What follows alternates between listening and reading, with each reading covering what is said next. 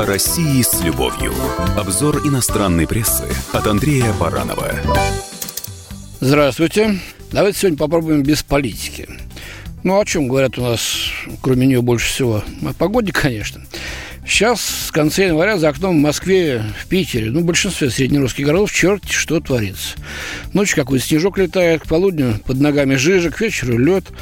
Иностранцы тоже в ступоре. Это совсем не та Россия, мол, которую они себе всегда представляли.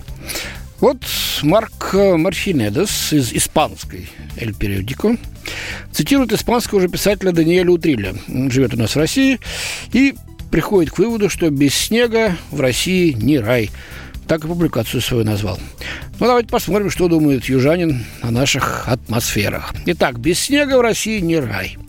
Даниэль Утрили, как и многие из нас, из испанцев, отметил, что этот год начинается с исключительно теплых температур, почти без снегопадов, с температурами выше нуля градусов и с огромными коричневыми пролысинами в парках и некогда покрытых сантиметрами белейшего снега. Но при любых климатических изменениях выше нос, пишет Утрилья. Отсутствие снега на Новый год в Москве, Санкт-Петербурге и в целом европейской части России было встречено местными жителями с юмором, с возмущением и даже некоторым раздражением. И все же, каждый раз, когда выпадал первый снег, москвичи на чем свет проклинали то, что их угораздило жить в таких северных широтах. Ну, можно соглашаться, можно нет, но в этот год мы снега все ждали, может быть, даже и радовались, когда Утром из окна феерия была видна. Ну, это до полудня, опять-таки.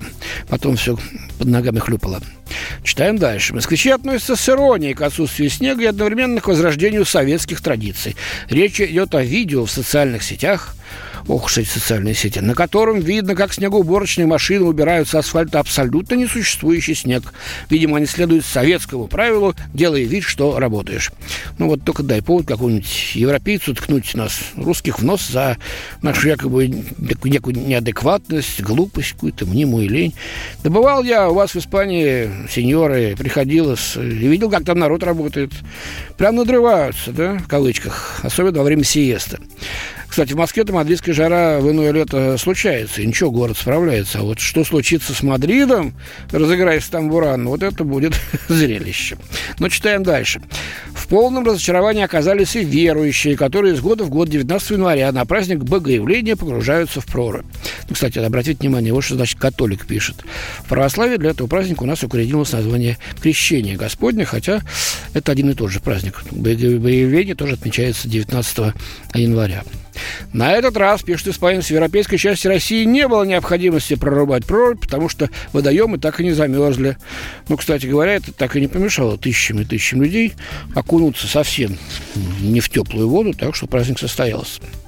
Вывод делает э, Эль Периодика. В общем, на Руси, когда приходит мороз, его проклинают. Когда же он заставляет себя ждать, о нем скучают, с ностальгией вспоминают и даже ждут. Вот такие они русские, заключает испанский автор. Да, вот такие мы и есть, другим вряд ли уж станем. Э, в общем-то, и благодаря климату тоже. Так что, если кто-то все еще жаждет, пытается, жаждет переделать нас под свой лощеный, но скучный евростандарт, по-моему, лишь потеряет время. Хотя, может быть, у вас и другое мнение. Спасибо, с вами был Андрей Баранов. О России с любовью. Обзор иностранной прессы от Андрея Баранова.